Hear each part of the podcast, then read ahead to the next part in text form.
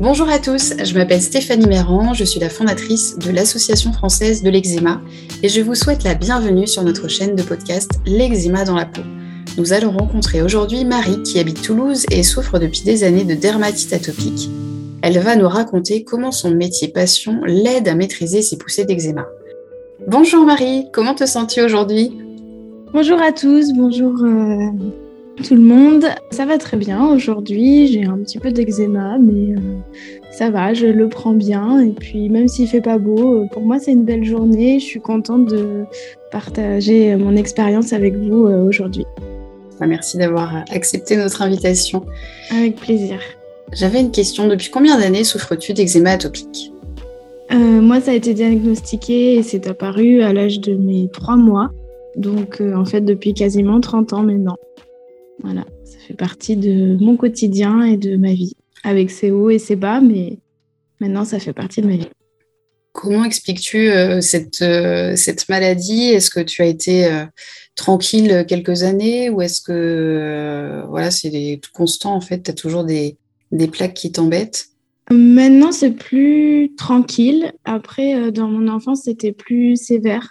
Quand j'étais bébé et enfant, c'était assez fort. Après, j'ai eu euh, une période jusqu'à mes 10-11 ans, en fait, où j'étais vraiment atteinte et j'ai fait une grosse euh, crise de poussée d'urticaire géant qui nous a permis de faire des recherches d'allergies alimentaires. Et euh, donc, j'en ai eu. J'ai été diagnostiquée sur 7 ou 6 aliments. Et à partir de là, j'ai suivi un régime strict d'éviction de tous ces aliments et c'est vrai que ma vie a changé. Donc, j'ai été tranquille pendant 5-6 ans. Et après est arrivée l'adolescence et j'avais plus de mal à respecter euh, ce régime alimentaire. Enfin, l'adolescence était un peu déjà passée d'ailleurs. Mais j'ai commencé à vivre toute seule, le premier appart à 18 ans, etc. Et je respectais un peu moins mon régime alimentaire. Du coup, euh, c'est revenu. Et ça revenait par crise, euh, notamment surtout pour les périodes de stress donc d'examen et euh, bah, l'hiver en fait.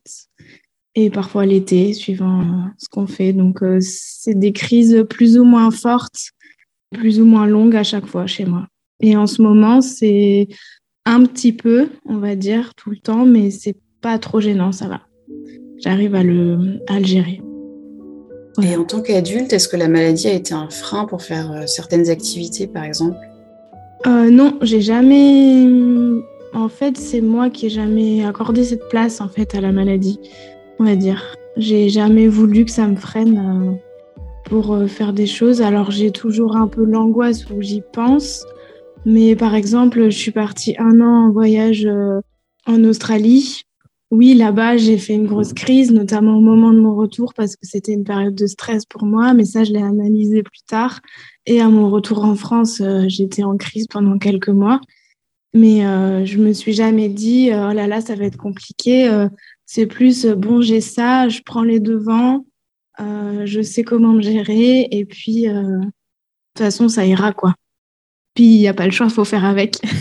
donc, donc c'est plus, c'est plus dans ce sens-là. Après, bien sûr que je prends plus de précautions tu vois, la piscine ou au spa, voilà, il y a plus de crème, de choses à prendre avec soi, mais euh, je m'empêche pas de faire les choses et j'ai pas envie, en fait, de m'empêcher de faire les choses. J'ai pas envie de penser comme ça. Voilà. Et du coup, en Australie, c'était pas, la maladie n'était pas un frein pour aller vers, vers les autres? Pas du tout. Non. Après, il y a toujours une petite période où euh, de phase, on va dire, quand on en a sur les mains ou quoi, on dit, oh, t'as les mains d'une vieille ou t'as les mains plus fripées. Bah oui, parce qu'avec les, les crèmes et les traitements, elles peuvent, même si on hydrate beaucoup, elles peuvent paraître plus ridées. Mais euh, j'explique toujours ce que c'est, puis c'est bien reçu. Et voilà, il y a juste la, la fin de mon séjour où quand j'étais beaucoup au soleil, euh, on était en camping sauvage plus ou moins, enfin, on faisait un road trip, donc il n'y avait pas trop d'hygiène comme on peut s'y attendre euh, dans un appartement ou une maison. Du coup, euh, là, j'ai eu des grosses crises et j'avais la peau vraiment, toutes les jambes qui pelaient et tout ça. C'était pas évident par rapport aux autres. Mais euh, enfin, voilà, moi je le dis, c'est comme ça, on en rigole et puis c'est lourd à porter. Mais Mais non, puis ceux qui sont pas contents, ils vont voir ailleurs, en fait. voilà. Au moins, tu as réussi à faire une force. Euh, ta, oui. maladie. Euh... ça n'a pas toujours été le cas. Mais euh, maintenant, oui.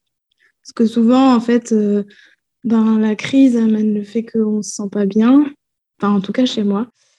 je me sens pas bien et du coup, j'ai pas envie qu'on me voie qu'on me regarde avec le visage rouge, ou surtout quand c'était les périodes où ça atteignait le visage. J'ai pas envie qu'on me voit, du coup, j'ai pas envie de sortir, donc je me replie sur moi. C'est un peu euh, le cercle euh, vicieux, en fait, parce que, en fait, moins on, on va bien, et puis plus il y a l'eczéma, il y a le stress, il y a l'angoisse, on fait que penser à ça.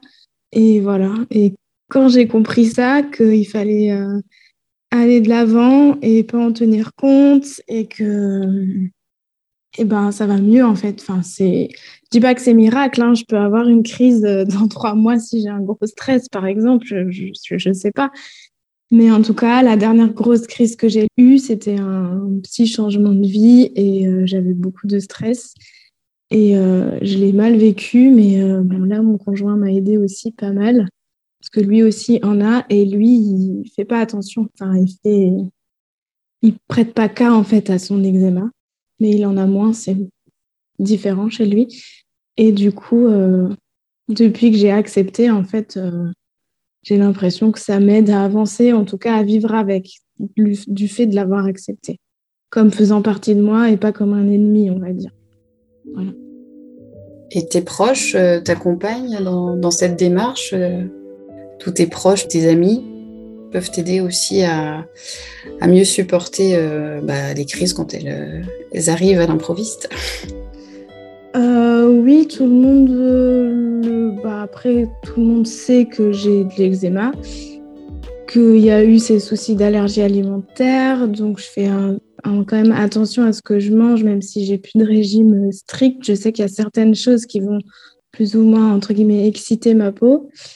Donc oui, mais il y a un peu aussi euh, qui peut paraître dérangeant, un peu un regard pas. Oui, si, un peu de pitié, ou oh, ma pauvre, ça doit pas être facile, ou comment ça va. Et en fait, euh, pas forcément des très proches, mais des proches, des proches des proches, en fait, par exemple, si on voit la famille des autres ou quoi. Et ça, moi, j'aime pas trop, en fait, enfin, de façon générale. oui, j'ai l'eczéma, mais j'ai aussi envie d'être comme tout le monde c'est gentil de penser à moi et demander si je peux manger ci ou ça, mais euh, en fait, c'est en gros, pour moi, je le prends comme c'est mon problème, c'est moi qui me gère et j'ai pas envie de. En gros, qu'on montre du doigt, ah, t'as un problème, t'as ça, tu peux pas manger ça, du coup, il y a ça qui est exprès pour toi. Moi, je préfère m'adapter aux autres et euh, voilà. Mais après, je comprends que de leur part, c'est bienveillant, mais les regards de pitié, euh, c'est pas très agréable. Mais comme pour tout le monde, je crois qu'il y a une particularité c'est pas agréable.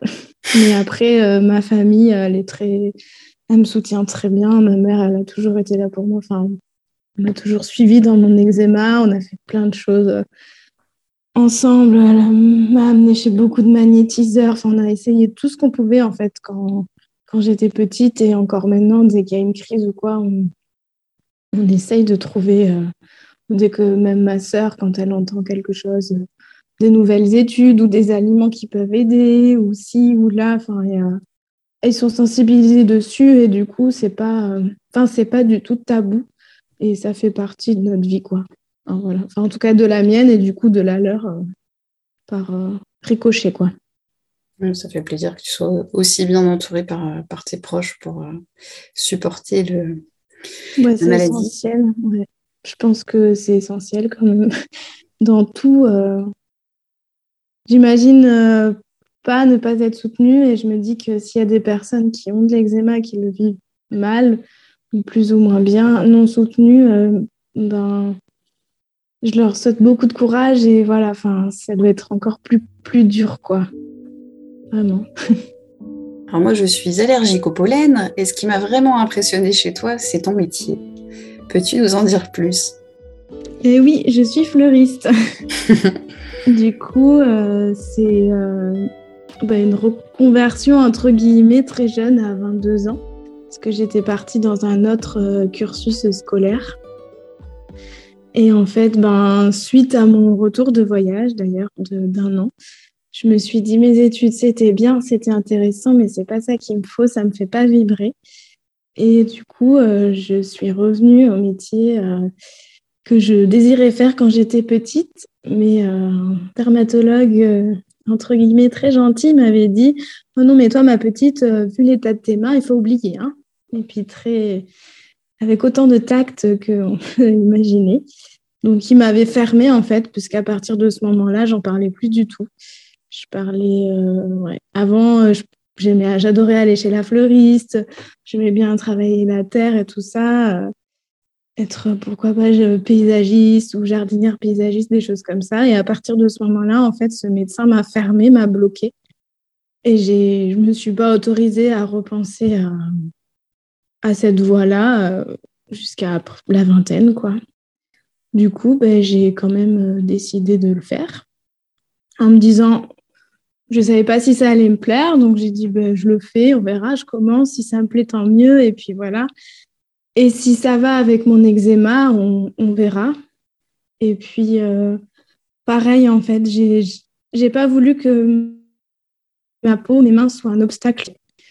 Mais aussi par pas peur, mais je voulais pas euh, que ça handicape euh, mes collègues, mes patrons ou le magasin, en fait que voilà, c'était une employée normale, même si moi j'ai des problèmes de peau. C'est pour moi c'était à moi de le gérer. Alors bien sûr, euh, c'est pas forcément la meilleure chose à faire parce que on peut se faire aider, on peut se faire accompagner, on peut avoir des collègues qui du coup euh, euh, savent ce qui vraiment nous, nous irrite et du coup s'en occupent à la place à notre place. Mais moi je l'ai géré comme ça et puis maintenant Maintenant, ça va et ça n'a jamais été un frein, en fait, euh, pour mes employeurs. Je l'ai toujours dit pour pas qu'il y ait de malentendus ou enfin, surprise, on va dire. J'ai toujours dit, voilà, moi, j'ai les mains un petit peu abîmées parce que euh, j'ai de l'eczéma, donc euh, faut parce qu'il y a un contact clientèle aussi, donc pas que les clients.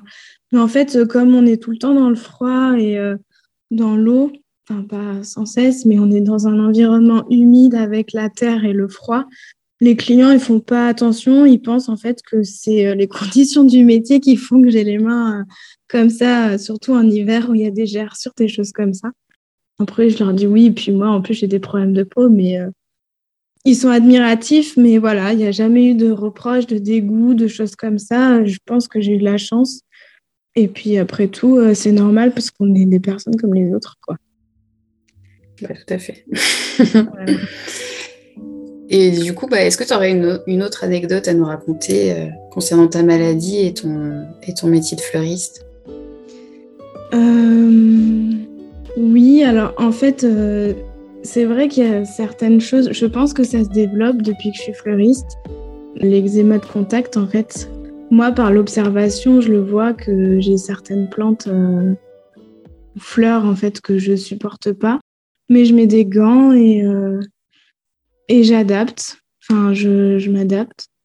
Ça va quoi. Le plus dur, c'est quand bon, ben, j'ai pas fait attention et que je commence à avoir envie de me gratter et ben, je suis en boutique, donc euh, on fait tout ça, je pense. Je, je, me gratte un peu à tout ce qu'il y a autour de moi, aux, aux coutures du jean, des choses comme ça, je me frotte. Ça, c'est le plus dur pour moi à gérer, en fait. C'est c'est quand je sens que ça gratte et que ça va pas et que je suis dans une situation où je peux pas m'isoler et je peux pas. Euh, et puis en même temps, c'est bien parce qu'il faut pas trop gratter, il faut arrêter, sinon je m'arrache la, peau, quoi. Mais euh, non, sinon ça va. Euh, ça va. Après, il y a aussi le. Des fois, le matin, j'ai fait des réactions sur le visage, ce que je disais tout à l'heure. Maintenant, moi, ça attaque pas mal le visage. Je sais pas pourquoi, mais c'est pareil. Euh, ben, je peux avoir les paupières boursouflées ou être euh, rouge ou quoi, mais bon, ben, j'ai pas trop le choix. Et là aussi, c'est un peu euh, un challenge parce que je suis en contact clientèle, du coup, dans les boutiques. Et ben, je suis face au regard des gens. Et ça m'a permis quand même de, petit à petit, avant, je me maquillais beaucoup plus. J'essayais toujours de camoufler en fait mes plaques ou quoi. Et maintenant, je fais le contraire. Quand je vois que je me lève et que je suis euh, avec des plaques et que ça va pas, ben, j'en mets le moins possible pour le moins possible irriter ma peau. Et euh, je me dis tant pis. C'est comme ça. Et au moins, euh, j'ai appris à sortir beaucoup plus naturel, on va dire, au niveau de la peau et à m'accepter comme ça. Et en fait, j'ai jamais eu de dire oh, vous n'êtes pas maquillée ou machin. Enfin, non. Les gens vont me dire ah vous êtes fatiguée, vous avez l'air fatiguée. Je dis oui, ben, je me maquille pas, c'est pour ça. Mais ça, je pense que c'est pour tout le monde.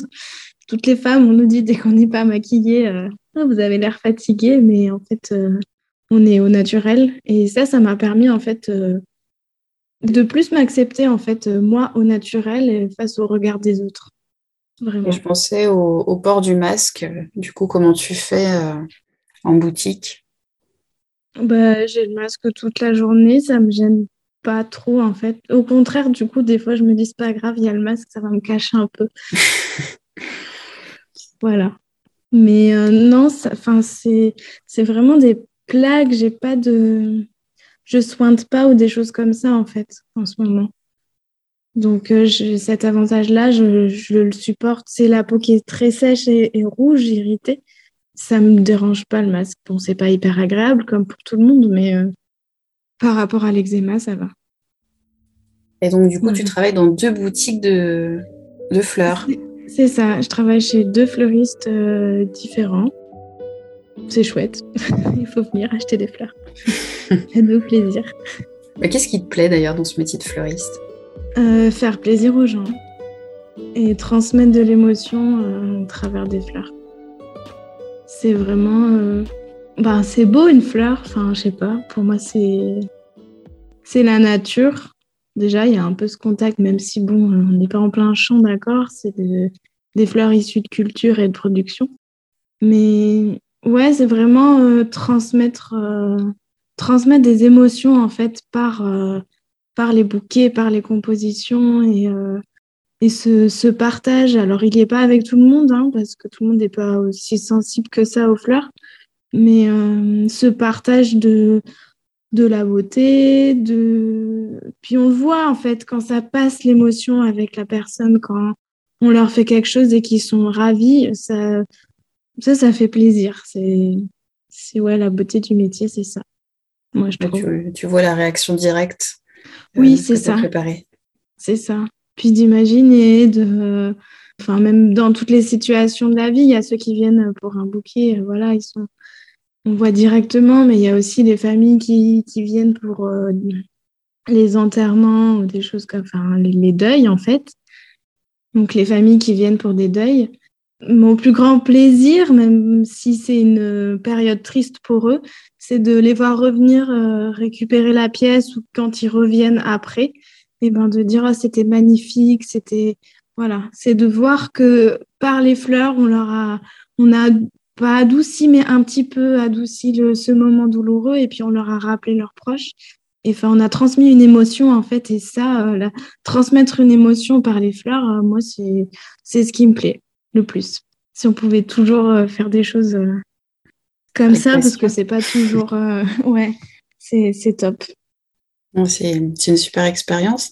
Et du coup, bah, dans nos auditeurs, hein, il y en aura d'autres euh, qui sont comme moi allergiques au pollen. Est-ce qu'il y a des solutions, des fleurs qu'il faudrait euh, privilégier pour, euh, voilà, pour aussi avoir de jolis bouquets à la maison?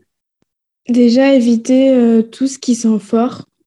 Parce que même moi, hein, le lys trop fort, j'aime pas. le mimosa, en ce moment, c'est trop fort, j'éternue à chaque fois. Jacinthe, peut-être, ça sent trop fort prendre des fleurs euh, qui sont pas trop odorantes, comme euh, du germini, gerbera, euh, des astères, de petites fleurettes qui sentent pas et qui ne, du coup, ne dégagent pas son, pollen en fait immédiatement. Par exemple, le lys, quand il va s'ouvrir, là, les étamines oranges qui vont tacher, eh ben c'est ça le pollen en fait. Et je pense que c'est ça qui vous fait réagir comme vous êtes allergique au pollen et qui fait des réactions. Donc soit on l'enlève dès qu'on peut, soit bon, on n'en prend pas et on prend des fleurs euh, qui sentent pas. Je pense qu'à partir du moment où ça sent pas, vous n'avez pas ce pollen euh, trop présent dans la fleur. Souvent à la maison, on a des orchidées. Et même les orchidées, ça, ça fait réagir Non, non, du coup, euh, c'est la seule Ah oui. plante euh, qu'on fleure qu'on a à Bah la oui. maison. des plantes Oui. vertes. Oui, il y a du choix. C'est ça. Et les cactus aussi avec euh, leur piquant euh, Oui. Ouais, voilà. pour représenter notre peau. Mais c'est vrai que les après c'est le- ouais, il y a le côté pollen et le côté odorat qui peut gêner aussi. Alors, avis à, à tous les conjoints qui savent pas toujours comment leur faire plaisir à leur, euh, à leur moitié euh, malade, ça peut être un bon conseil. En ce moment, c'est les renoncules et les anémones. C'est des belles fleurs de saison et il n'y a pas trop de pollen dedans. Il faut y aller à fond. On a que l'hiver. Et les tulipes aussi. Et j'avais une dernière question à, à te poser. Quel message aimerais-tu transmettre à, à nos auditeurs qui doutent parfois d'eux et de leur capacité à cause de la maladie? Euh, il faut pas. Je sais que c'est compliqué, que c'est difficile, mais euh, la maladie, elle fait partie de nous. On pourra pas l'enlever. Et du coup, faut plus penser que c'est une force plutôt qu'une faiblesse. Parce que elle nous apprend plein de choses. Elle nous apprend à prendre sur nous. Elle nous apprend à, à se battre. Parce qu'en fait, c'est un petit combat du quotidien. hein, ça dépend des jours, mais plus ou moins grand, mais c'est un combat au quotidien, donc il faut la transformer en force et accepter. Je pense que l'acceptation va permettre de faire un, petit, un grand pas en avant et de mieux gérer la maladie.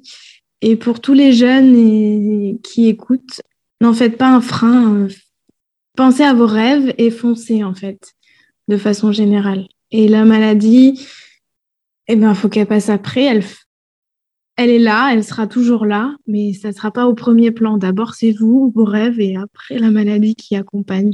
Voilà. Il faut y aller, il faut foncer, il faut croire en soi. Et être positif. Est-ce que pour toi, du coup, euh, ça, c'est vraiment une force, l'eczéma Dans ton Euh. parcours euh, personnel, est-ce que ça t'a aidé à, à déplacer des montagnes? Moi, je sais pas si c'est l'eczéma ou si c'est mon tempérament, mais non, je l'ai pas toujours vu comme une force, justement. C'est depuis quelques années que je que je- j'essaye d'en faire une force et de et prendre la vie de, du bon côté et d'être positive dans tous les cas. Mais j'ai pas toujours considéré l'eczéma comme une force, non. C'est pour ça que j'ai envie de transmettre ce message maintenant. C'est parce que je suis aussi passée par des moments difficiles et de doute. Et je sais que c'est compliqué. Voilà. Ben, on te remercie vraiment, Marie, euh, de m'avoir rejoint sur, euh, sur ce podcast. On te remercie pour euh, toute cette énergie que tu as pu nous transmettre à travers ce podcast. C'était avec grand plaisir et merci pour ce que vous faites, l'association pour la maladie et les malades. Quand j'étais jeune, je pense que j'aurais aimé avoir des ressources comme ça pour m'épauler. Donc c'est top. Merci. C'est trop mignon, tu vas me faire rougir. Non, non, mais c'est vrai. Et si vous aussi, vous souhaitez faire part de votre dépassement de soi malgré votre maladie, partagez-nous vos témoignages en utilisant le hashtag Mon Défi. Nous remercions Lily pour son soutien institutionnel pour la réalisation de ce podcast. À très vite pour un nouveau podcast.